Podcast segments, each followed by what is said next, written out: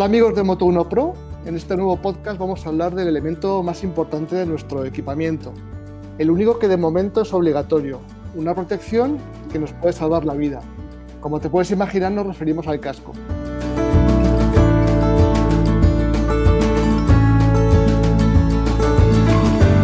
Y para ello tenemos como invitado hoy a Juanjo Bernat, que es director general de NZI, que es una marca muy grande de cascos, imagino que la conoceréis. NZI es uno de los principales fabricantes de cascos de Europa, una empresa española que comenzó en 1983 y que se ha convertido en una de las más innovadoras y completas de España. Para ello vamos a hablar en profundidad con Juanjo. Buenas tardes, Juanjo. Hola, buenas tardes, ¿qué tal? ¿Cómo estáis? Pues encantado de estar contigo y encantado de que nos eches una mano a la hora de, de profundizar un poquito más en este elemento que yo creo que es muy importante para nuestra seguridad. Pues hombre, la verdad es que si alguien piensa que el corazón mueve a la cabeza, está equivocado. Es la cabeza la que mueve al corazón y por tanto todos los estímulos vienen de aquí. Percibimos, somos capaces de entendernos con la gente, somos capaces de, en fin, de, tener sensaciones como frío, calor, eh, eh, alegría, tristeza, pues gracias al cerebro y, y bueno, pues ese está dentro de la cabeza y, en fin, esa es la, misión de, de, NZI desde 1983, que no es otra más que proteger tu cabeza. Y esto, Juanjo, además, en NZI estos días del COVID no habéis parado, porque además de hacer cascos habéis estado innovando. Cuéntanos un poquito qué, habéis estado haciendo durante estos ya tres meses de pandemia. Bueno, pues mira, la verdad, tú sabes, ¿eh? los cascos tienen pantallas y, en fin, eh, nosotros estábamos el día 13 mm, de marzo, estábamos pensando, pues, eh, cómo podríamos aportar algo. Y de repente dijimos, mira, nosotros mm, no vamos a hacer mascarillas, porque en fin, sí que es verdad que los cascos tienen tejidos y, los tejidos hay que coserlos y tenemos máquinas y, sabemos cómo, eh, digamos, eh, hacer la costura, pero eh, dijimos, venga, nosotros lo que somos es especialistas en pantallas, nosotros lo que tenemos que hacer es una pantalla para proteger a la gente pues, de las gotas y las salpicaduras que pueden pues, producir los contagios. Y bueno, mm, empleamos eh, una banda de cabeza con, eh, un sistema de ajuste que viene de un casco que fabricamos para, seguridad industrial y le añadimos un visor y nos pusimos en contacto con la Asociación Española de Medicamentos y Productos Sanitarios y con la vicepresidencia de, del gobierno, en fin, el Ministerio de, Sanidad y Bienestar Social, les explicamos lo que, estaban haciendo, lo que estábamos haciendo, acudimos a, un servicio de salud autonómico, eh, acreditaron el producto porque consideraron que era eh, pues higiénicamente mm, óptimo para poder desinfectarlo, porque en aquel momento, pues los, los, sanitarios se lo ponía uno y cuando acababa su turno se lo tenía que dejar a otro porque no habían suficientes equipos. Regalamos aproximadamente unas mil unidades para empezar y luego dijimos, bueno, pero aquí mm, trabajan 50 personas y, nosotros no podemos, eh, en fin, eh, hacer un ERTE porque, porque, porque no, porque con lo cual decidimos comenzar a venderlas y, bueno, pues eh, estuvimos la primera semana entregando a los a los sanitarios de manera gratuita, pues también algún bombero, policías, y luego ya pues nos pusimos a fabricar en serie y empezamos a, a venderlas y hicimos decenas de miles. Y justo después, cuando un poquito flojeó el trabajo, pues el gobierno decidió que los que teníamos contratos con el exterior podíamos seguir fabricando esos contratos. Nosotros teníamos contratos, teníamos que fabricar cascos para China, de los que fabricamos en España, Em, teníamos que fabricar cascos para una prestigiosa marca de motocicletas, teníamos que fabricar cascos para el em, servicio postal de Eslovenia. Y, bueno, pues no nos detuvimos porque ya empezamos a, a fabricar cascos al mismo tiempo que fabricábamos pantallas. Hemos empleado a siete personas más durante esta época tenemos siete trabajadores nuevos en la empresa. hemos dado trabajo a algunas empresas auxiliares del pueblo donde está NZI, que es Yecla. Y, y la verdad es que mm, yo jamás he estado mm, pues con tantos frentes abiertos al mismo tiempo porque, porque era un, un agradable sonar del teléfono que, en fin, no nos ha permitido eh, ni estresarnos, ni pasarlo mal, ni, ni, ni, sufrir como mucha gente ha sufrido. Y, y, bueno, pues hombre, ni se lo deseamos a nadie, por supuesto, pero tampoco queremos que nos tengan envidia porque al final estábamos haciendo un trabajo y, y nos ha salido bien y seguramente hemos ayudado a gente y, bueno, pues también nos ha servido para mantener nuestra empresa en marcha. Sí, porque si no, pues si no lo habéis visto, es una pantalla, es como una pantalla de, un, casco, de un casco tipo Jet, de las grandes, y por ejemplo te permite salir a correr tranquilamente sin el agobio de tener que llevar una mascarilla y con toda, y con toda, la, y con toda la protección. Te, te permite salir a comprar, no es tan, no es tan intrusiva como una mascarilla, por así decirlo, ¿verdad, Juanjo? No, no, ni mucho menos, ¿eh? Te puedes hasta comer una galleta si quieres. ¿eh? bueno, echando un poquito la movida para atrás, en 1983 empieza, empieza la historia de NZI. ¿Nos podrías contar un poquito cómo de repente cómo surge una marca, una marca de cascos ahí en Murcia? Vale, pues ahí hay un señor que todavía sigue vivo, por supuesto, y por muchos años que dure, que se llama Nazario Ibáñez, que es el que le pone las siglas NZI, Nazario Ibáñez, y y este señor tenía un taller de reparación de motocicletas, pero era un apasionado. Él, en fin, lo que más le gustaba del mundo era el trial. ¿eh? Él tenía su osa de trial y, en fin, y, corría en los tres días del Cingles y, en fin, y no lo hacía mal, ¿eh? No lo hacía, no lo hacía mal. Así somos algunos, trialeros, sí, señor. Sí, sí, sí. Yo, yo, también he montado en moto de trial durante muchos años y, de hecho, pues estuve desde los 18 hasta los 21 años haciendo trial eh, sábado y domingo sí, y algún día que nos soltaban temprano en la universidad también. Este señor mm, tenía un, tiene, tiene, un hermano que también está vivo y, este era crosero. Y bueno, pues en una época mm, algunos fabricantes decidieron que había que pensar que para poder fabricar más cascos eh, mm, era conveniente utilizar eh, materiales termoplásticos. Eh, y un día el, hermano Crosero tuvo un, accidente y el casco pues como que se quebró, ¿no? Se, abrió.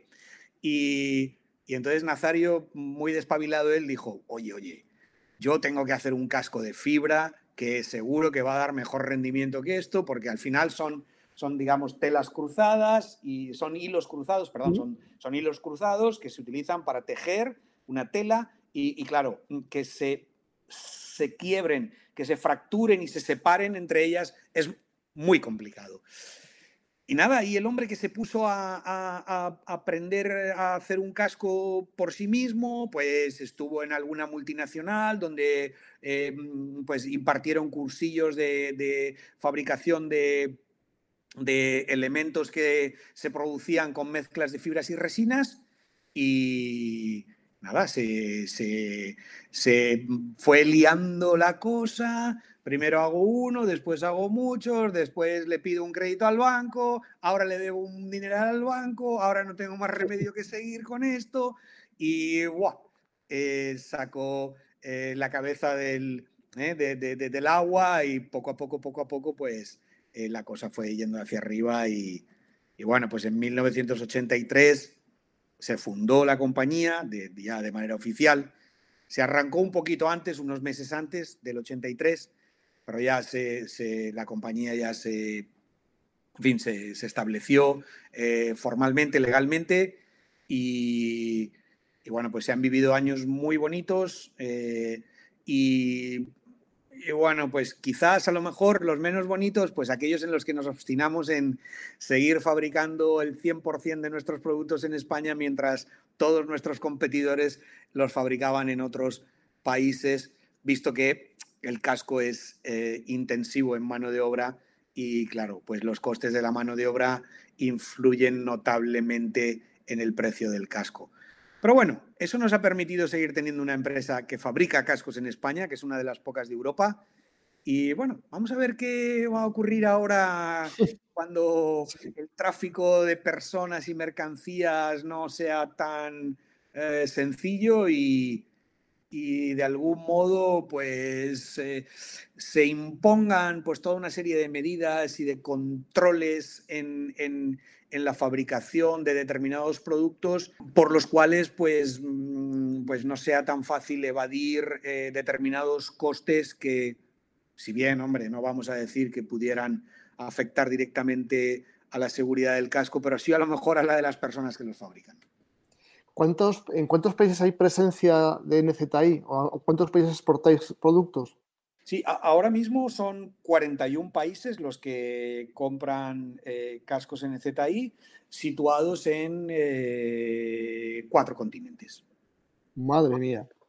Y, o sea, ¿vendís directamente a clientes o también instituciones? O antes estabas hablando de que teníais contactos con instituciones y con otro tipo de organismos. Bueno, eh, eh, normalmente mm, todos eh, los negocios que hace la empresa, pues los hace mm, a través de clientes profesionales que distribuyen los productos y eh, llegan al consumidor final. Pero en ocasiones eh, hay pues licitaciones gubernamentales, eh, concursos para demostrar que eres capaz de cumplir con determinados requisitos en tiempo y forma y pues de una manera más competitiva que los demás y, a veces pues también llegamos a, a esos otros clientes que pueden ser, pues, por ejemplo, pues, servicios postales, ah, servicios de vigilancia motorizada ah, militar. En los tiempos que corren eh, hay una inquietud eh, por preservar la vida humana cada día más, y no después de la pandemia, pero también antes de la pandemia. Y pues las Naciones Unidas, que son las que abanderan, digamos, todo lo que tiene que ver con el transporte sostenible y entre ellas el tráfico, eh, pues haciéndose eco del último eh, informe eh, sobre accidentalidad de la Organización Mundial de la Salud, en el que mm, se demuestra que el accidente de tráfico se ha convertido en la quinta razón por número de muertes en el mundo y en la primera entre los pobladores entre 0 y 25 años, pues lo que ha hecho las Naciones Unidas, lo que han hecho ha sido invitar a los 193 países que la forman a desarrollar un plan de seguridad vial eh, en todos los países y entre ellos uno de los eh, pilares básicos es el conseguir que los conductores sean más seguros. Entonces, una de las fórmulas para que los conductores de motocicleta sean más seguros es invitarles a que utilicen un casco debidamente homologado y mm, que se lo abrochen adecuadamente. Y bueno, hay un organismo, una fundación que ha sido encargada de llevar a todos los países del mundo este mensaje del secretario general de las Naciones Unidas. Y aunque parezca extraño, pues como es una cuestión de muertes en accidente de tráfico en todo tipo de vehículo, pues el mandato se lo han dado a la Federación Internacional Motociclista y la Federación Internacional Motociclista, eh, perdón, Automovilista, disculpen, Federación Internacional Automovilista, me equivoqué. La Federación Internacional Motociclista está haciendo un trabajo y está haciendo un trabajo excepcional en materia de cascos para alta competición. Sin embargo, la Federación Internacional Automovilista está haciendo un trabajo y un trabajo también excepcional en llevar los cascos debidamente homologados a los países pues, donde no es obligatorio o donde consienten el uso de cualquier casco y también a promover el que el casco esté correctamente abrochado. Claro, uno de los primeros escollos con los que ellos encontraron fue, mm, no me pongo el casco porque paso calor. Mm. Entonces, mm, ellos buscaban a alguien que tuviera un proyecto o un desarrollo y para, eh, perdón, apoyarse en este alguien y hacer algo que eliminase esa barrera psicológica de el usuario de los de las zonas climáticas cálidas eh, que mm, dicen, ah, no me pongo el casco, hace mucho calor, me mareo, ah, no puedo conducir.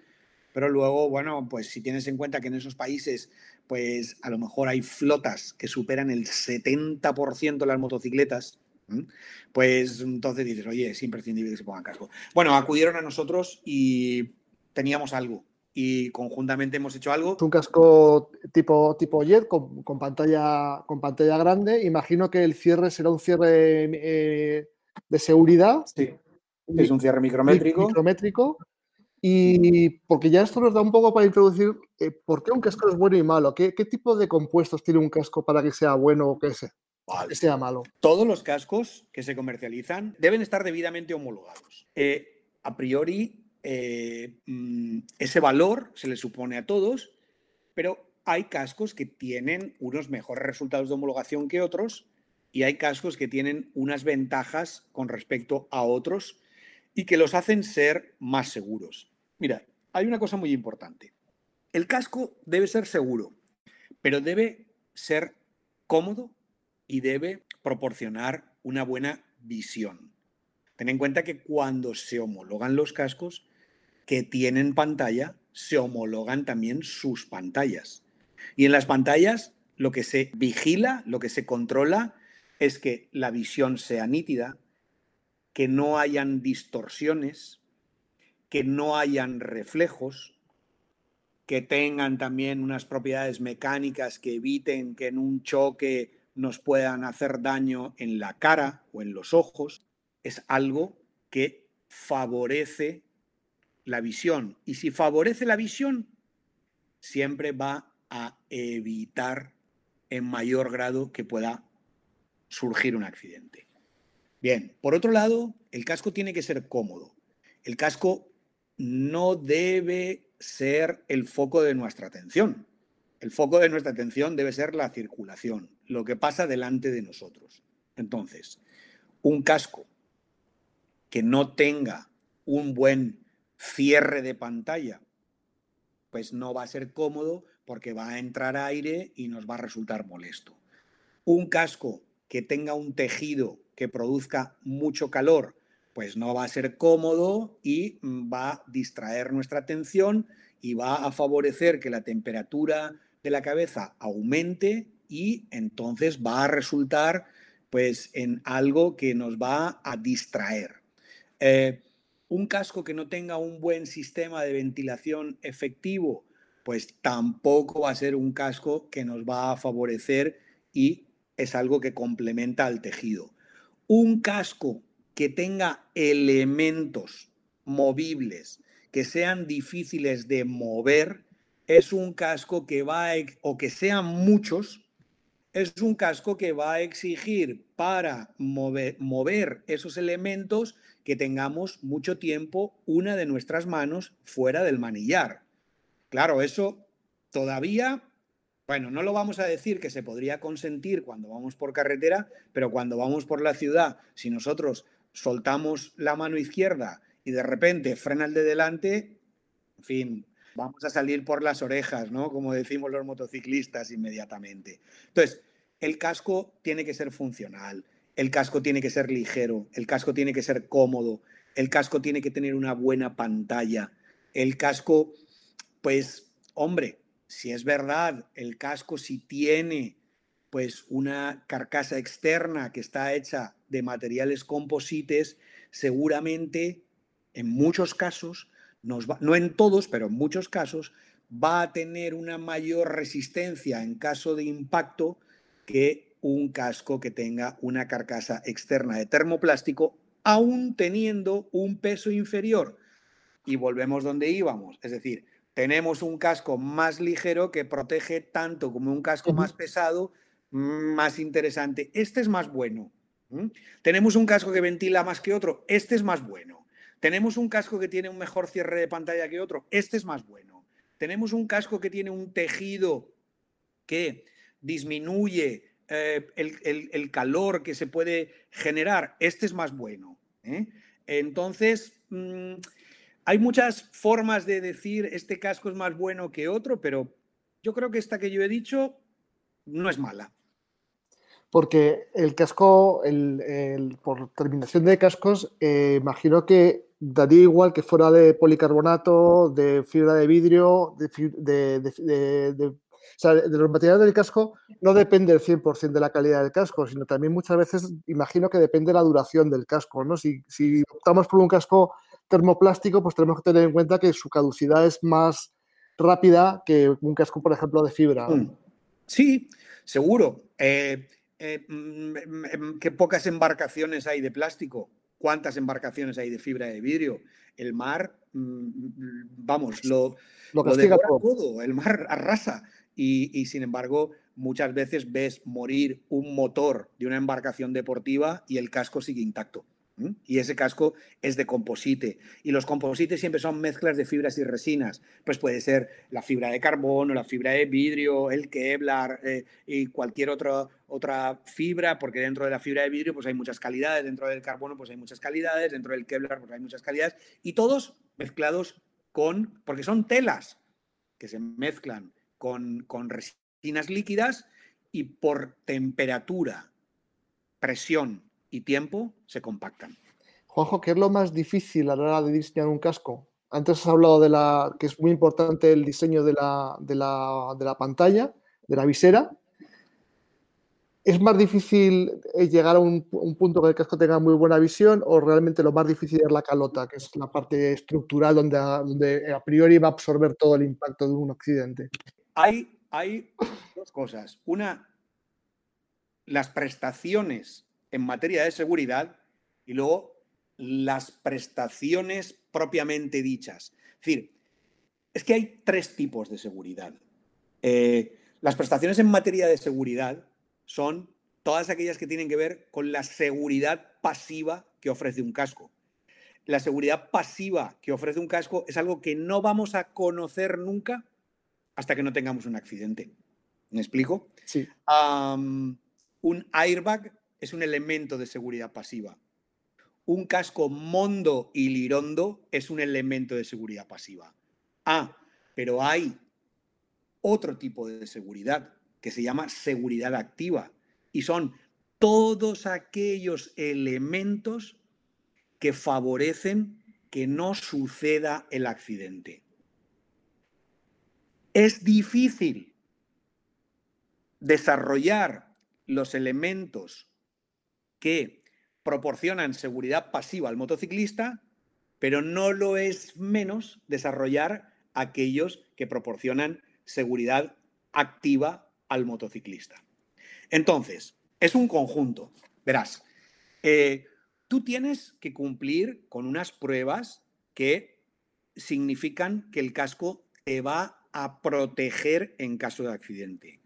Pero tú voluntariamente tienes que ir más allá para cumplir con una serie de parámetros que te van a dar una cierta seguridad que van a evitar el accidente. Y son los que hablábamos antes.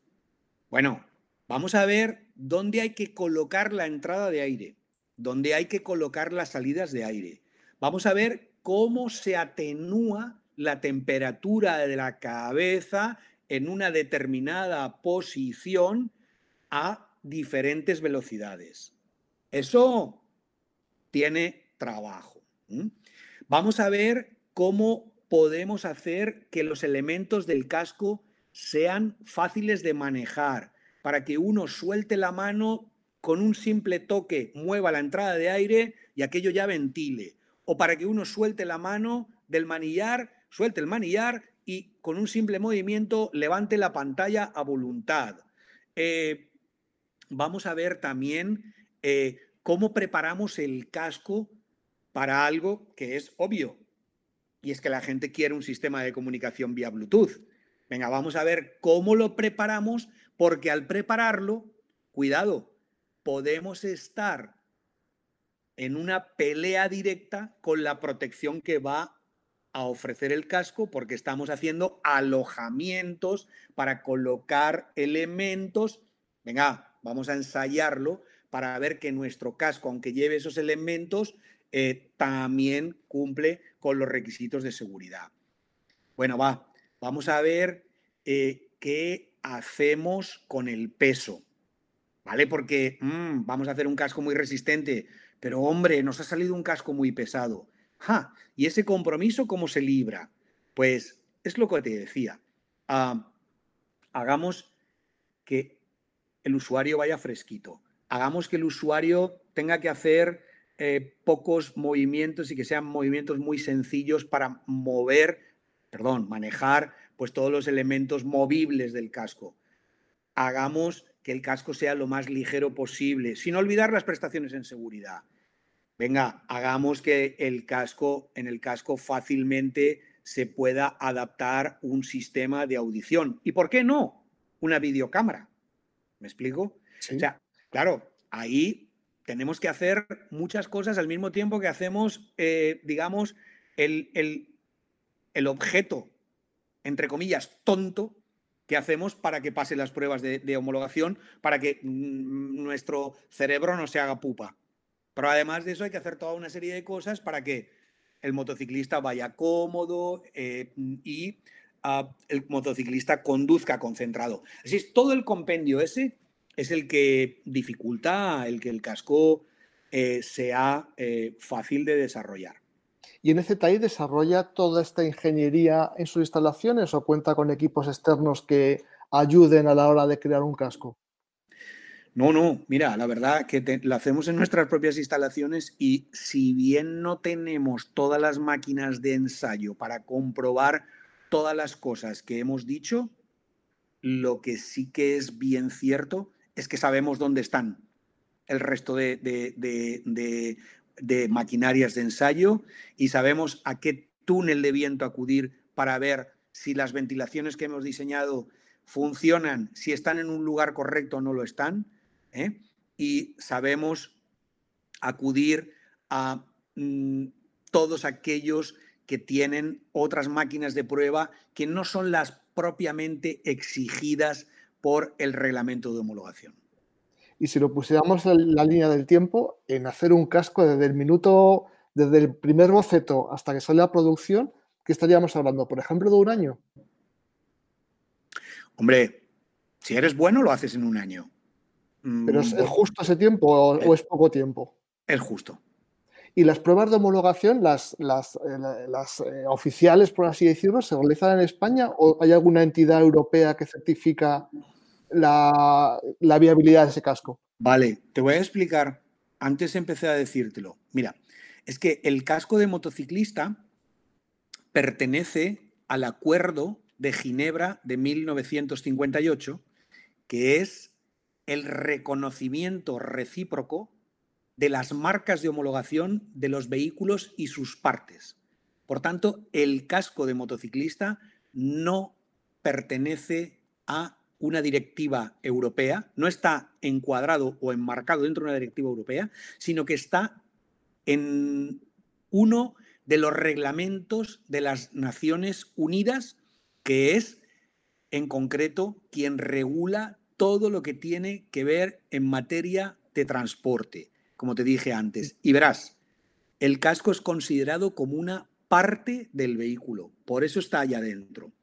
Y, existe un, ah, digamos, hay unas prescripciones técnicas uniformes relativas a los cascos y a sus pantallas para conductores y pasajeros de motocicletas y ciclomotores. Entonces, cuando un país firma el Acuerdo de Ginebra de 1958, uno de los países de las Naciones Unidas lo firma, firma todos o algunos de los reglamentos de homologación que contiene ese acuerdo del 58, que como te dije antes, tiene que ver con las marcas de homologación de los vehículos y sus partes. Entonces, hay 45 países de cuatro continentes que han firmado el Reglamento 22 de Ginebra, que es ese que mencioné antes, el que tiene que ver con los cascos y las pantallas para usuarios de motocicletas y ciclomotores. Entonces, esos 45 países asignan a través de entidades de acreditación nacionales, laboratorios o servicios técnicos notificados para realizar ensayos de homologación de neumáticos, frenos, luces, cascos, por ejemplo. Entonces, en cualquiera de los laboratorios notificados por las entidades acreditadas de esos 45 países, uno puede someter a ensayos de homologación el casco y venderlo en el resto de países.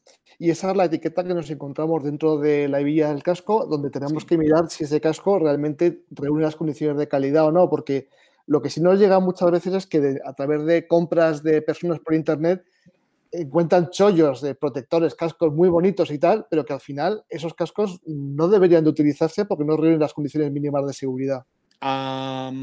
mira, eh, la etiqueta lo que marca es si cumple con un reglamento de las Naciones Unidas, quién, cuál, perdón, es el país que ha emitido el certificado de homologación, cuál es el la serie de enmiendas al reglamento, porque los reglamentos evolucionan, ¿verdad? Pues, pues igual que vemos versión 1, versión 2, versión 3, pues, eh, por ejemplo, el reglamento 22 de Ginebra hoy en día está en la versión 05. Entonces, esos números tienen que aparecer en la etiqueta de homologación.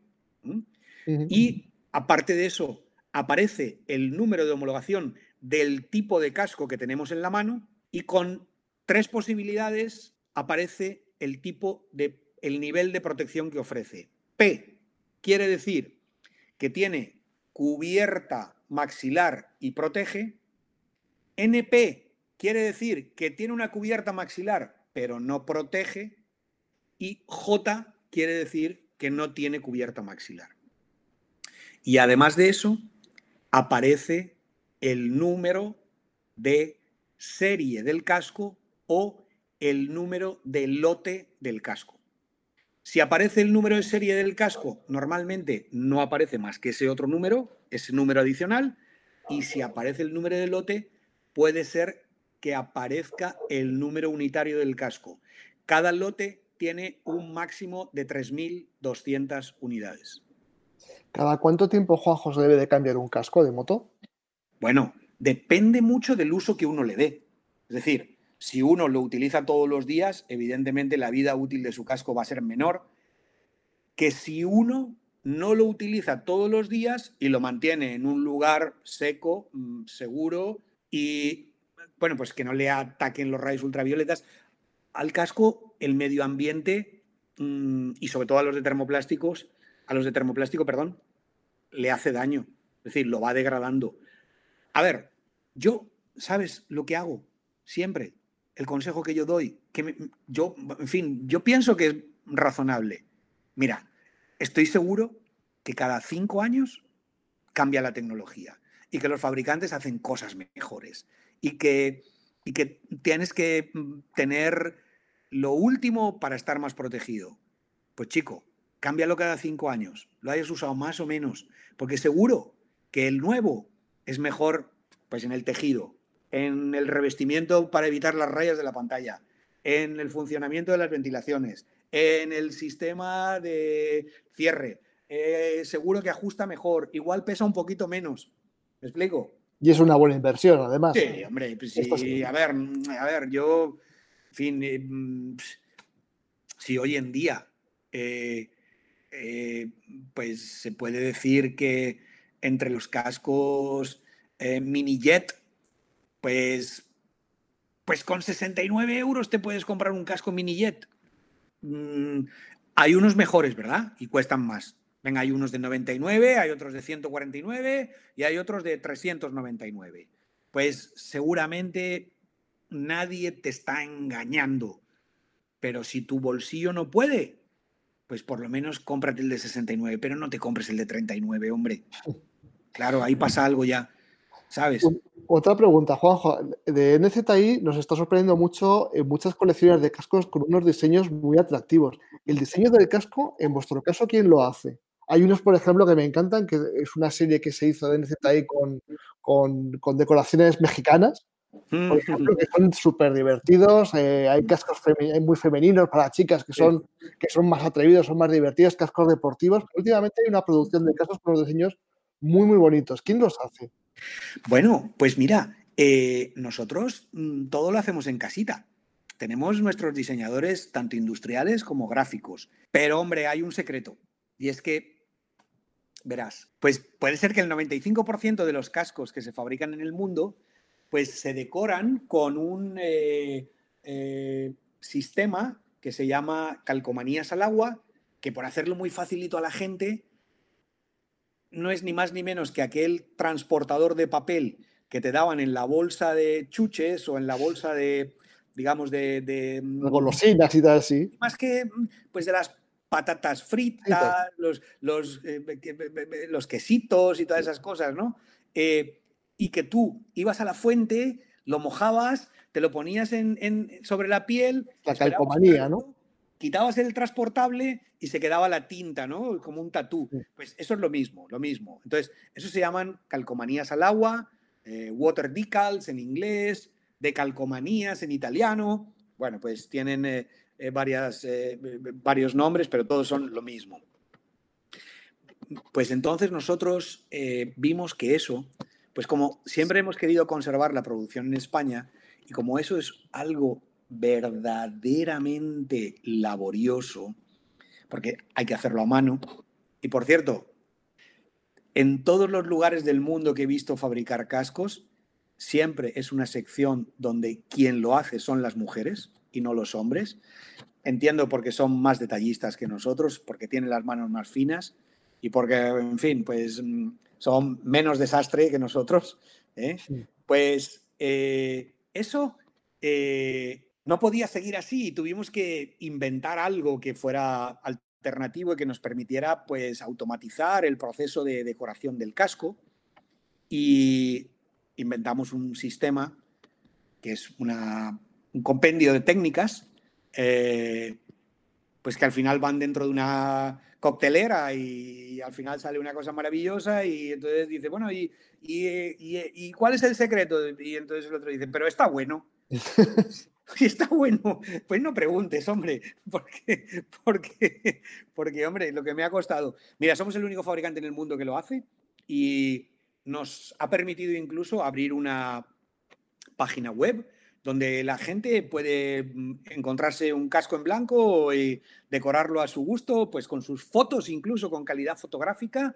Y nosotros recibimos el, eh, documento telemático y necesitamos, bueno, en fin, si dejamos de hacer lo que estamos haciendo, en los siguientes 75 minutos decoramos el casco que no habíamos visto la decoración nunca antes, lo decoramos tal y como nos ha llegado y lo ensamblamos y lo servimos. Y gracias a esa tecnología, pues podemos permitirnos el lujo de no realizar inversiones ah, en tiempo y en dinero para decorar los cascos. Porque cuando tú quieres decorar un casco utilizando un sistema de calcomanías al agua, pues lo primero que tienes que hacer es diseñarlo, lo segundo que tienes que hacer es descomponer los colores. Lo tercero que tienes que hacer es filmar los fotolitos. Y lo cuarto que tienes que hacer es grabar las planchas. Y lo quinto que tienes que hacer es hacer una tirada mínima para que aquello salga a cuenta. Claro. Bueno, pues esto, como ya te he dicho, se puede hacer un casco único desde, desde un eh, documento telemático y, por tanto, pues igual que se puede hacer para el consumidor, nos lo podemos hacer para nosotros mismos. ¿Cuál ha sido el casco más famoso de NZI? Yo tengo uno en mente. a ver si coincidimos. Yo también. Bueno, son dos, pero. Uno es de una marca comercial que llevaba un piloto. Ah, Bo, tú dices, ah, tú dices el diseño gráfico, ¿verdad? Sí. Hombre, claro, los de Chupa Chups. es que, así, es que fue, no sé de quién fue la, la, idea comercial, pero claro, es que era como anillo al dedo, ¿no? El, el, el, claro, la no, pues, hombre, yo, pues hombre, yo, yo no sé de quién fue la idea comercial, pero sí y vamos a hacer honor a la verdad. Yo sí sé quién trajo la idea a mi casa y la idea la trajo pues uno de toda la vida de las motos que es Dani Matriaín y ese fue el que trajo la idea. Ese, ese fue el que trajo la idea y yo no sé, yo no tengo certeza de que la idea sea al 100% suya, pero sí que es la, eh, la persona que me la trasladó a mí. Eso puedo decir. Pues fue una idea genial, fue brillante.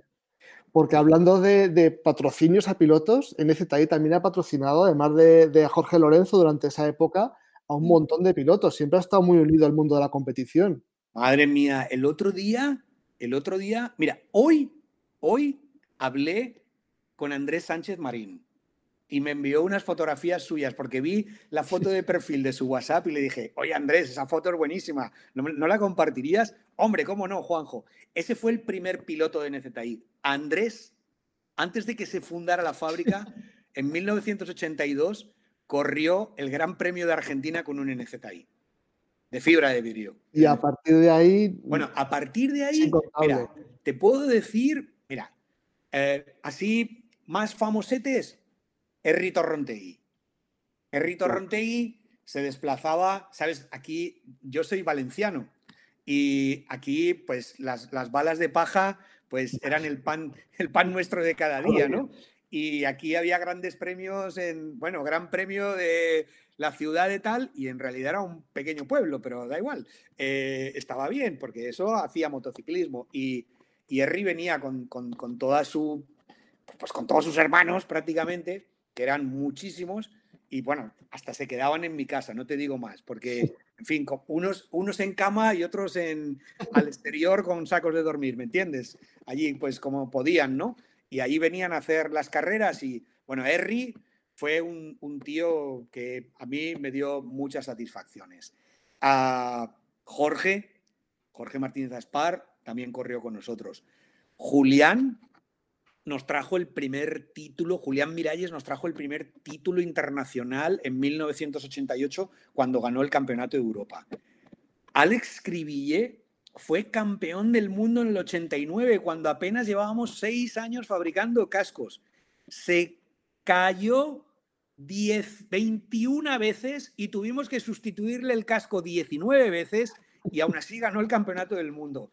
Era una ruina. Nos costaba una fortuna en cascos al escribille, pero bueno, fue campeón del mundo. En fin, eh, no sé. ¿Y en la actualidad? ¿Eh? ¿En la actualidad?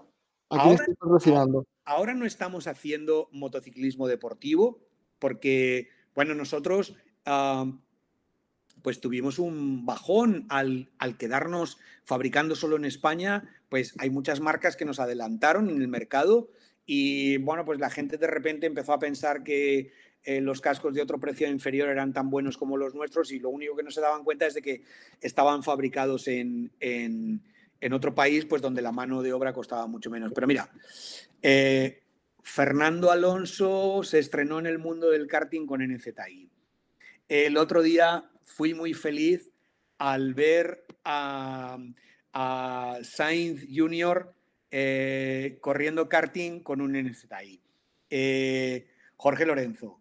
Mar Márquez fue campeón de España con un NZI. Eh, los dos Espargaró corrieron para NZI. Tito Rabat corrió para NZI. Mm, Julito Simón el otro día me llamó para que le buscara fotos de la Copa Aprilia, pues porque en la Copa Aprilia regalamos a todos los niños de todas las categorías en el año 2000 cascos que ya por entonces costaban 400 euros. y te voy a decir un, secreto de Julito Simón. Eh, recuerdo que llegué al circuito de Albacete pues, pues con unos 60 cascos de fibra de carbono, pata negra, y todos los niños corrieron hacia mí a por el casco, a por el casco, a por el casco. Y bueno, pues eh, pues algunos, pues casi todos, ¿no? ¡Guau, qué chulo, qué chulo, qué chulo! Ah, y Julito Simón dijo, qué chulo, muchas gracias. ¿Sabes? Fue el único, fue el único que, me dio las gracias. Pues Héctor Barberá, eh, Nico Terol, también pasaron por NZI.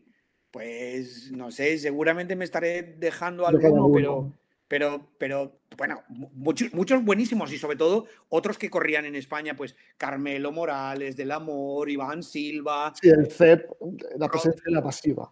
Bueno, todos, o sea, en, el, pues Bonastre, en el, bueno, en, en el, en, en Superbikes, en Super Sport, se dieron de, golpes con los NZIs y, bueno, Dios, gracias a Dios, están todos ahí afortunadamente y, la verdad que, mira, a nosotros nos gusta el motociclismo, ¿qué quieres que te diga? Pues mm, eh, decidimos que parte de nuestra ganancia se tenía que ir ahí porque, porque eso, pues ya no solo para las ventas, sino porque, caray, es que... Hay que contribuir. Es que se lleva adentro, ¿sabes? Es una cosa que...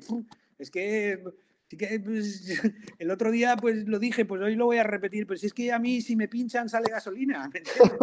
es que, Muy bueno. Si, es que, si es que a mí me gustan las motos y, ya está. Cuando, cuando acabe todo esto del COVID, Juan, que parece ya está acabando, eh, ¿cuáles son los próximos proyectos, los próximos proyectos de investigación, los próximos pasos que va a dar el CITAI? Sé que estáis con, eh, tenéis intercomunicadores para cascos. Mm, mm, con tecnología mm. propia. Vale, sí, a ver, eh, a mí, eh, a ver, tenemos varias cosas.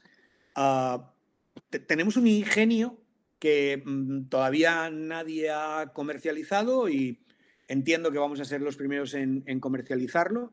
Y eso se va a ver, pues si Dios quiere, en el mes de noviembre. Ah, luego tenemos un, ah, tampoco diré un nuevo tipo de casco, pero una interpretación de un tipo de casco que hasta ahora nadie ha hecho mm, del modo en el que nosotros vamos a hacerlo.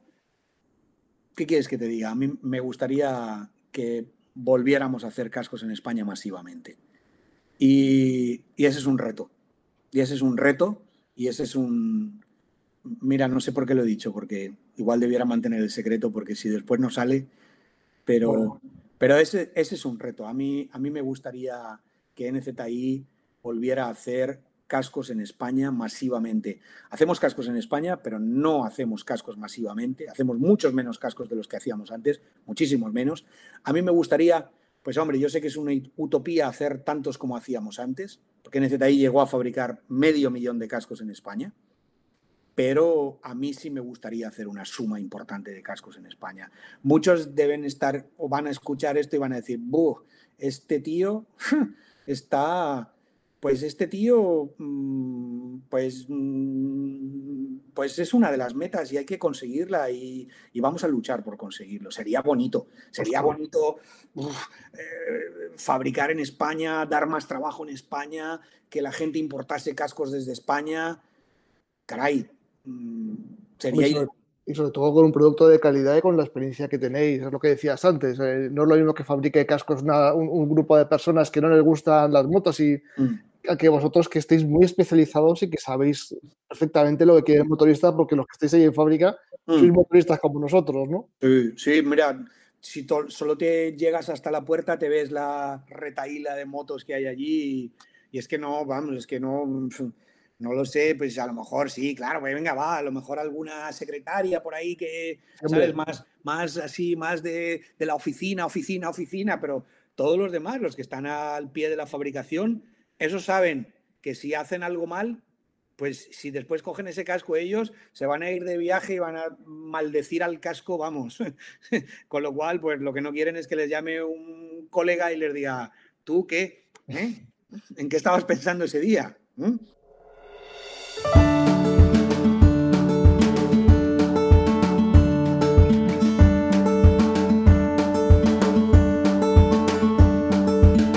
Bueno, Juanjo, pues yo espero que sí, espero que tu sueño se cumpla, que, volvamos a ver a un NZI como, como lo hemos visto en otras, en otras fases de la vida.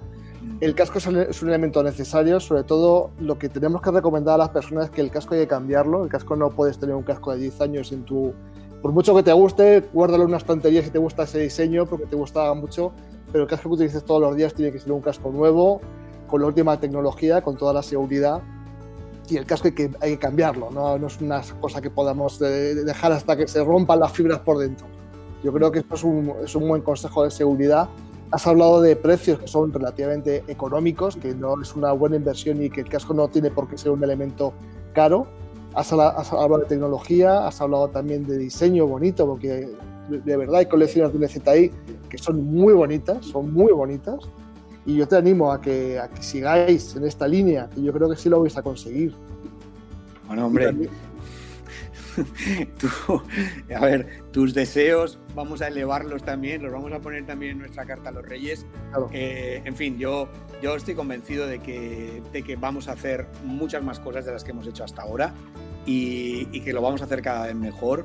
Y yo tengo ilusión, yo pienso que, yo pienso que, que va a salir y sobre todo lo que pienso es que mm, después de esta pandemia cada vez va a haber más motociclistas, pero en todos los países del mundo.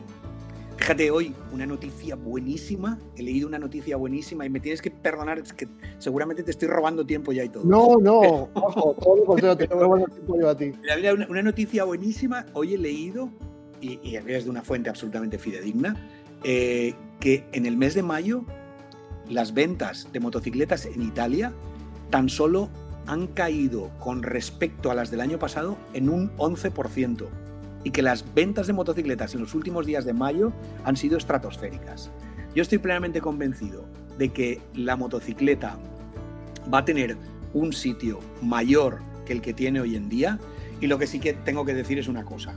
Yo soy motociclista y me gusta montar en moto y, me gusta eh, montar en moto hasta el límite. ¿Me explico? Mira, lo que tenemos que hacer es no sobrepasarlo. Si no lo sobrepasamos y estamos atentos, no nos pasará nada y disfrutaremos, pero más que nadie, porque es que yo todavía no he visto ningún trasto con el que se disfrute más que con una moto. Pero, pero hay que respetarla mucho, ¿eh? Hay que respetarla mucho.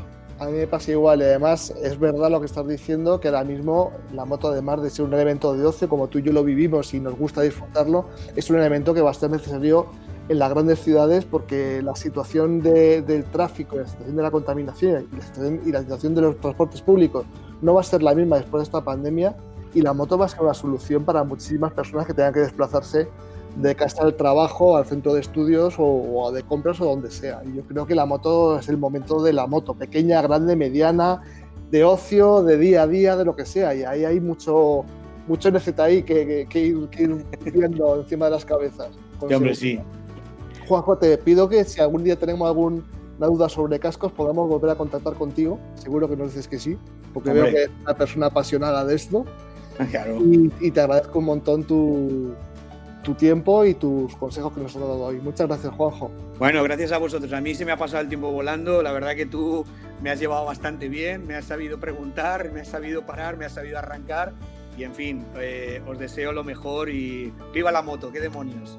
Muchas gracias, Juanjo. Bueno, chao.